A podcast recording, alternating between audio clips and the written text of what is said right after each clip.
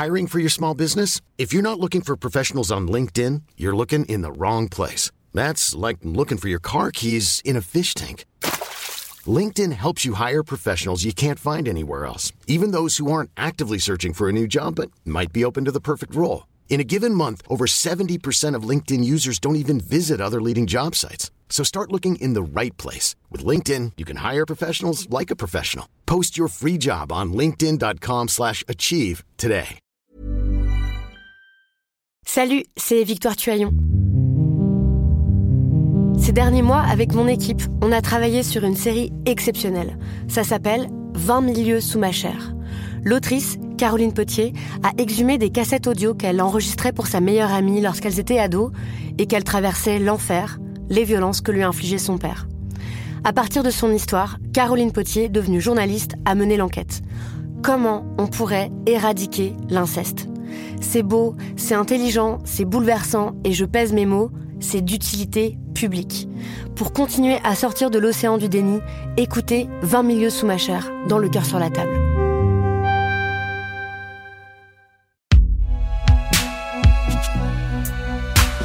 Binge Audio présente Le gros porc puant d'Harvey Weinstein. Predator. monstrous, freaking wrong. Shock. disgusting, Unacceptable. A sexual predator. indefensible. Un ogre. Just sick. Creepy. Violeur. Dinosaur. Un gros porc. Disgusting. Immoral. Pervers. Pathetic. Terrific. Disgusting.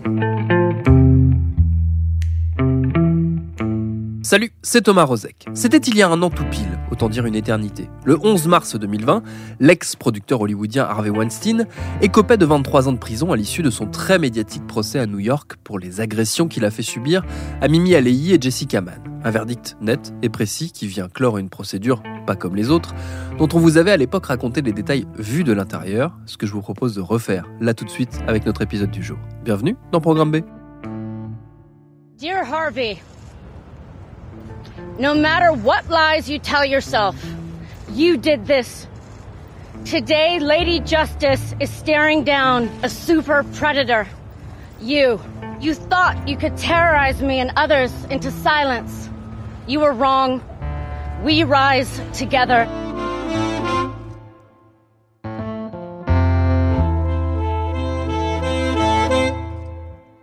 Pour nous faire revivre en détail les étapes du procès Weinstein, j'avais à l'époque appelé ma consoeur Clémence Michalon. Elle est journaliste culture à New York pour le quotidien britannique The Independent et elle a suivi les débats à l'audience. Je lui avais donc demandé de nous raconter pour démarrer l'ouverture de ce procès.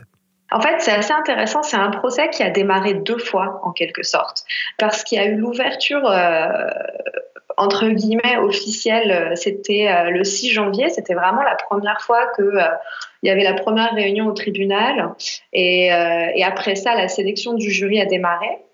Euh, J'étais devant le tribunal ce jour-là et c'était très effervescent et très tendu. Alors Weinstein est arrivé, euh, c'était assez rapide. euh, on l'a presque pas vu dehors, c'était vraiment quelques secondes le temps qu'il rentre. En revanche, il y a eu plusieurs femmes, euh, dont Rosanna Arquette et Rose McGowan, qui sont donc qui font partie des femmes qui se sont beaucoup exprimées à propos de Weinstein, qui ont fait une conférence de presse ensemble à l'extérieur. Donc il y avait vraiment une espèce de comment dire, c'était ce moment-là dans le discours collectif que le procès a démarré. Et ensuite, donc euh, il y a eu la, sélection du jury, ça a pris environ deux semaines, ce qui est euh, assez long en fait par rapport euh, aux normes du droit pénal américain. Le vrai début entre guillemets du procès, ça a été le, le 22 janvier. Et moi, c'est ce jour-là, j'étais également au tribunal. Alors pour le coup, cette fois-ci, j'ai réussi à aller à l'intérieur.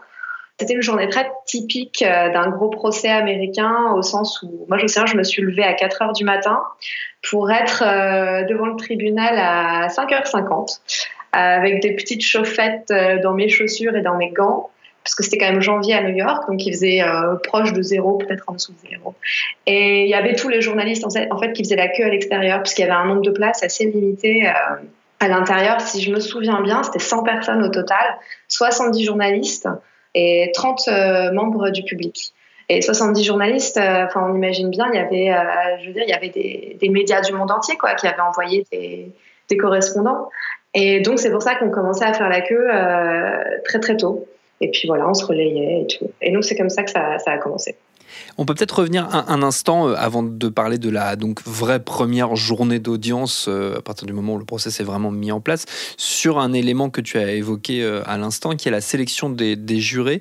peut-être déjà on peut expliquer brièvement parce que c'est très différent de la France pour le coup. c'est un vrai processus de la justice américaine qui fait que l'accusation et la défense peuvent choisir en fait faire une sélection au sein d'un pool de jurés. Ouais complètement. En fait c'est vraiment un processus euh, très important. Euh, d'ailleurs, ici, les gens en parlaient avec beaucoup de, passion. Euh, tout l'enjeu, donc, était de trouver. Donc, il y a 12 jurés. Tout l'enjeu était de trouver donc 12 personnes qui pouvaient juger l'affaire de façon neutre. Et vraiment, c'est très différent du système français parce que le verdict repose entièrement sur ces 12 personnes. Et donc c'est un peu vertigineux. Enfin moi ça me laisse toujours un peu rêveuse parce que d'un côté donc on dit toujours c'est l'expression ici hein, euh, on est jugé par un jury de ses pairs. Donc l'idée c'est vraiment euh, on laisse la justice au peuple. Dans les faits ça veut dire que voilà on a 12 personnes. Euh, alors moi j'avais parlé avec une procureure à propos de ce processus-là. Elle m'avait dit l'idée c'est pas dans un cas aussi public que celui de Weinstein. L'idée évidemment c'est pas de trouver les 12 personnes dans l'État de New York qui n'ont jamais entendu parler du cas, parce que c'est juste impossible, mais de trouver 12 personnes qui disent pouvoir euh, faire preuve d'impartialité et respecter la loi. Et donc, ce sont 12 personnes qui vont être briefées par euh, le juge. On va leur, euh, leur donner une espèce de, petit cours de, de, droit en accéléré à plusieurs reprises au cours du, du procès pour vraiment leur expliquer ce qui est en jeu, ce qu'il faut faire, ce qu'il ne faut pas faire, etc. Et alors moi, quelque chose qui, qui m'a marqué, j'étais loin d'être la seule, c'était vraiment quelque chose que plusieurs personnes ont, ont, ont remarqué, c'est que donc 12 personnes, on avait l'occasion d'avoir une parité impeccable au sein du jury, et ça n'a pas été le cas. Il y avait 7 hommes, 5 femmes tout l'enjeu pour la défense a été de limiter justement euh, le nombre de femmes au sein du, jury, surtout le nombre de femmes qui pouvaient potentiellement ressembler aux victimes d'Harvey Weinstein, à savoir des femmes blanches euh, d'une trentaine, quarantaine d'années. Oui, alors c'était assez intéressant parce que justement il y a eu, euh, je crois que c'était l'accusation qui a dit pendant une des, sessions au tribunal, oui, mais la défense fait exprès de retirer du, jury toutes les jeunes femmes. Et la réponse de la défense, c'était de dire non, non, mais pas du tout, on n'a rien contre les jeunes femmes, simplement on veut des gens au sein du jury qui comprennent comment les relations entre les hommes et les femmes se passaient à l'époque des faits reprochés. C'est une réflexion assez intéressante. Tu l'as mentionné, les, donc l'accusation et la défense peuvent euh, effectivement euh, s'opposer à la présence de certaines personnes au sein du jury, donc des jurés potentiels. Hein. Il y a un nombre d'opportunités limitées pour euh, vraiment envoyer des jurés chez eux sans motivation tant que ces oppositions sont motivées, si je ne dis pas de bêtises, euh, il y a un nombre illimité. Si on en revient à la, première euh, véritable journée euh, d'audience, qu'est-ce qui s'est passé ce, jour-là? Comment le, procès s'est enclenché, s'est mis sur ses rails une fois justement le, jury sélectionné et que, la procédure a pu vraiment démarrer? Alors moi, mon souvenir, c'était ça a démarré sur les chapeaux de roue. Vraiment, le tribunal ouvre ses portes vers 9 h alors, il faut un peu de temps pour que la machine se mette en route, mais il me semble qu'aux alentours de 10 heures, on y était, quoi. Euh, donc, Weinstein a fait son, son entrée. Alors, pour le coup, euh, il n'est pas arrivé dans la salle d'audience avec son déambulateur euh, qu'on a, qu'on a beaucoup vu sur les marches. Il a essayé de marcher sans aide. Moi, je me souviens qu'il a, il a failli tomber, en l'occurrence. Il a dû se rattraper sur un, à quelqu'un, quoi, qui était, qui était près de lui. Et, bon, d'un point de vue plus, plus technique, donc, l'accusation a, a démarré. Euh, avec ce qu'on appelle les opening arguments. Et donc, en fait, l'accusation euh, donne une espèce de plan de sa stratégie, de son approche pour les jours à venir. Donc, c'était une procureure euh, qui a parlé. Et voilà, elle pointait Weinstein du doigt, elle, le qualifiait de, prédateur, elle, essayait vraiment de retenir l'attention du, du, jury. Puis dans l'après-midi, il y a eu la réponse de la défense qui a donc également annoncé la couleur. On a beaucoup parlé euh, d'un personnage euh, central dans ce procès, forcément, c'est le juge euh, qui était en charge du, dossier. C'est qui ce juge?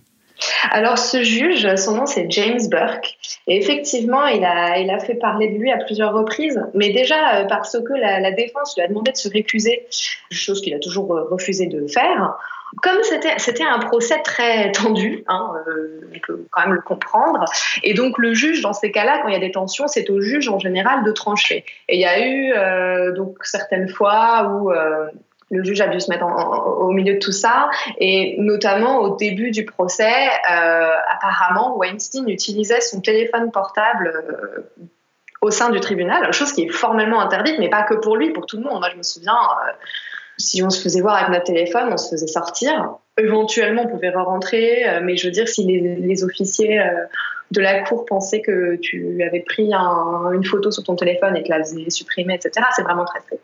Et donc, le juge a, dit à Weinstein une phrase qui a marqué beaucoup de gens. Il a dit Est-ce que c'est vraiment comme ça que vous voulez vous retrouver derrière les barreaux pour le restant de vos jours euh, Sous-entendu parce que vous avez utilisé votre téléphone contre les ordres de la, de la cour?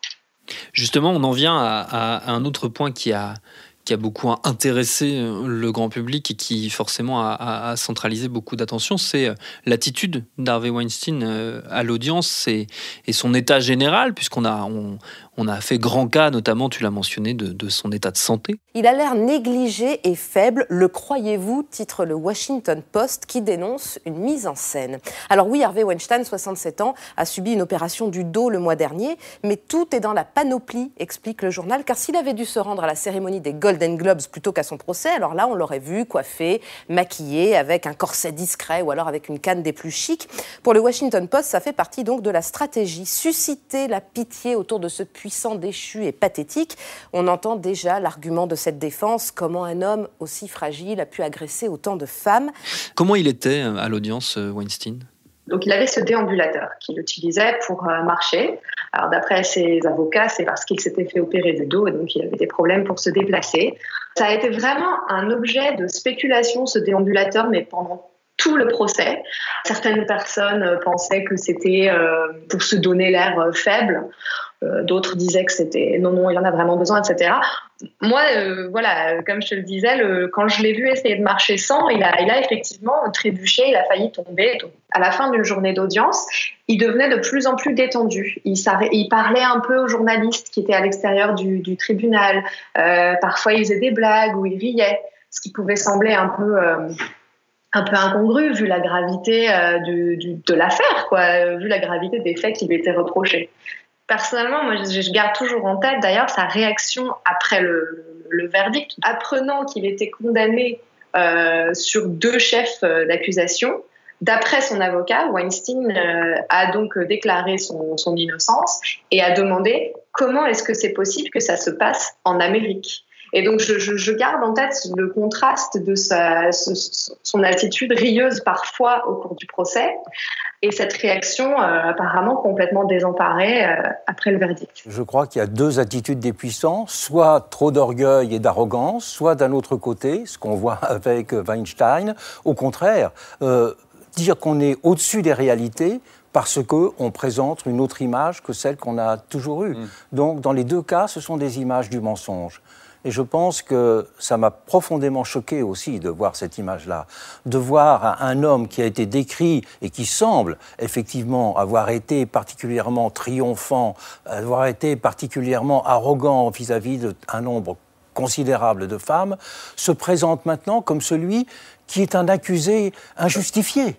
Et donc cette façon de ne pas accepter de reconnaître ce que l'on est, c'est ce qu'il y a, me semble-t-il, euh, de pire. Qu'au moins, quand on a fait des, des crimes comme ceux qu'il a commis, au moins que l'on ait la pudeur et la discrétion d'apparaître modeste et non pas d'apparaître triomphant sous les espèces de la victimisation. Beaucoup d'attention a été mise évidemment sur, sur Harvey Weinstein, mais les, celles qui ont saisi vraiment euh, le public et les personnes qui ont pu assister à l'audience, ce sont ces victimes qui sont venues témoigner euh, à l'audience. Est-ce que ça a été un moment euh, décisif selon toi?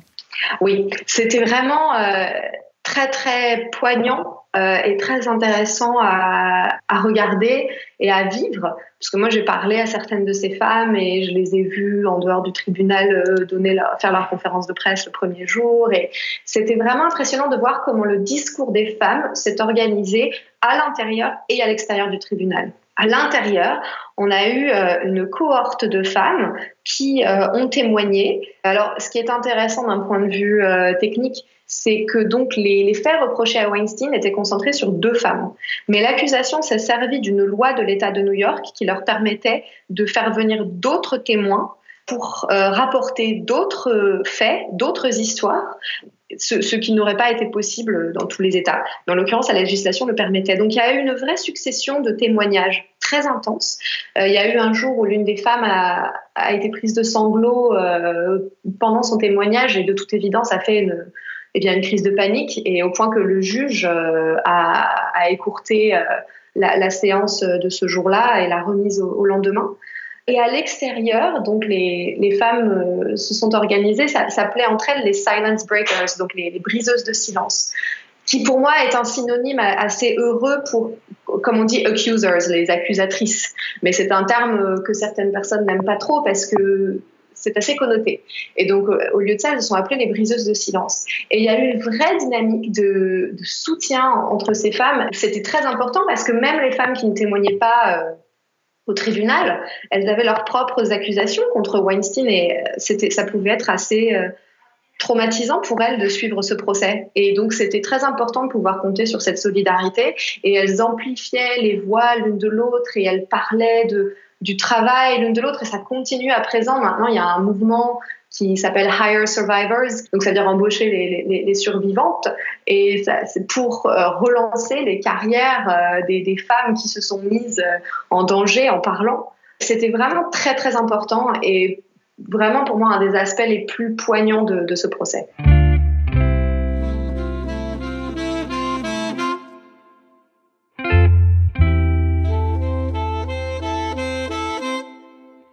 Quelle euh, stratégie la, défense d'Harvey Weinstein a, a choisi pour, euh, pour ce premier procès? Parce qu'il va sans doute y en avoir d'autres. Alors, la stratégie de la défense, c'était très clairement de remettre en cause la crédibilité des femmes. Notamment, oui, mais euh, vous dites qu'il vous a agressé, mais vous lui avez envoyé des emails sympathiques. Euh, mais vous avez continué à le voir, etc. Et l'accusation a anticipé cette, stratégie et a notamment fait témoigner une psychiatre qui s'appelle Barbara Ziv, qui est spécialiste des violences sexuelles et de leurs effets et qui a expliqué certaines choses au jury, notamment euh, en fait il est très commun pour les victimes de violences sexuelles de rester en contact avec la personne qui les a qui les a attaquées.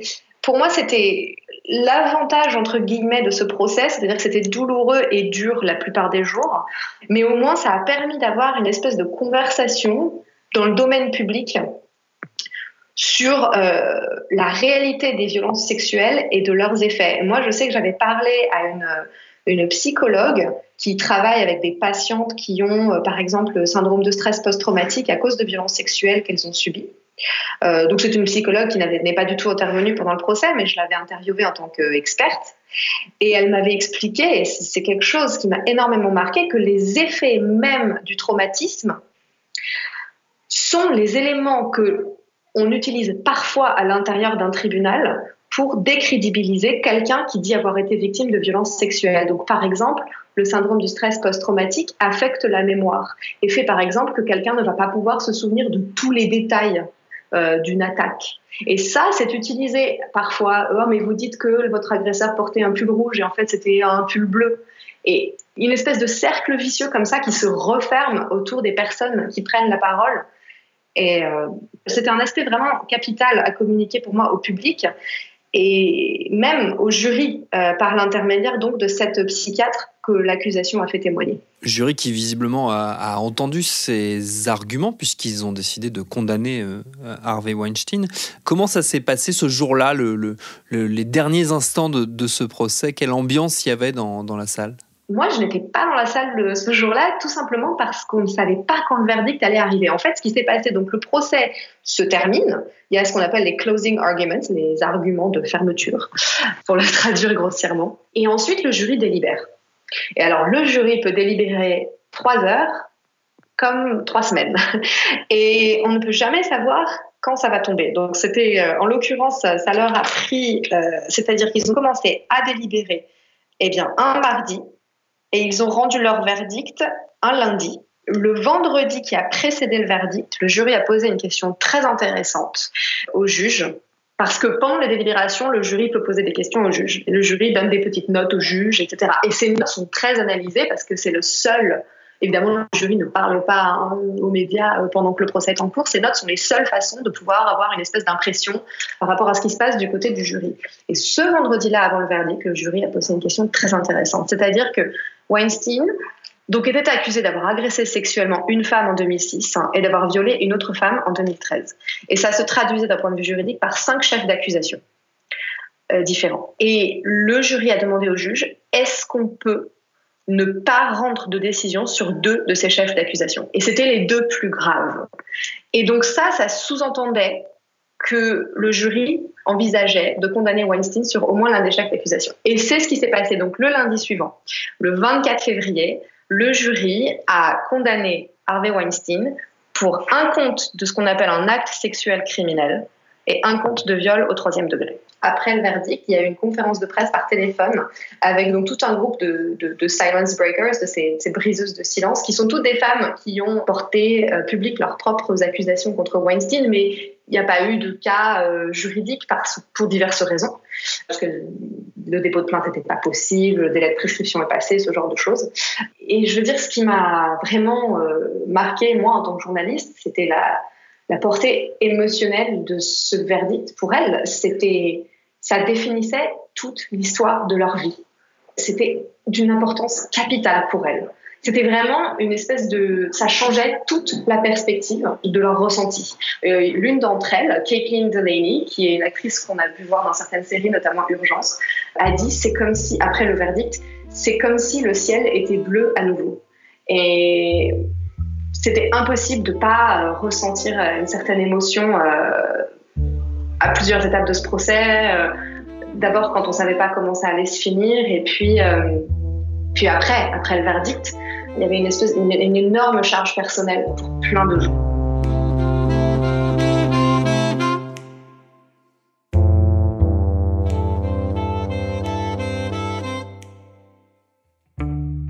Et Weinstein, qui a entre-temps passé toute la pandémie à la prison de Wendell dans l'État de New York, pourrait avoir à rendre de nouveau des comptes à la justice en Californie cette fois-ci, puisqu'il a été inculpé à Los Angeles de deux autres agressions sexuelles commises en 2013. Merci à Clémence Michalon pour ses réponses. Programme B, c'est un podcast de Binge Audio préparé par Lauren Bess, réalisé par Geoffrey Puitch.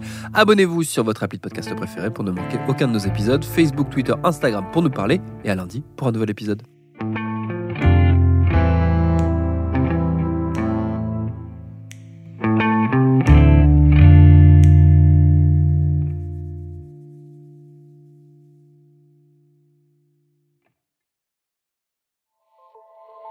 Salut, c'est Sinamir du podcast L'Affaire. En 2016, je suis monté sur un bateau de sauvetage en Méditerranée et ce que j'y ai vu n'a pas changé. En tout, depuis 10 ans, on compte même près de 30 000 morts sur cette mer. Alors, dans le naufrage, notre nouvelle enquête, j'ai voulu raconter un cas concret. Comment 130 personnes sont mortes en 2021 à la frontière de l'Europe, malgré des dizaines d'appels de détresse. Qui n'a pas pu les sauver et pourquoi? Qui étaient ces disparus? Et surtout, comment on en est arrivé à ne plus parler de 130 personnes qui meurent le même jour sur un bateau au milieu de la Méditerranée? Le naufrage, c'est la nouvelle série du podcast L'affaire de Paradiso Média. Une enquête que vous pouvez retrouver gratuitement chaque semaine à partir du 27 mars 2024 sur toutes les applications de podcast.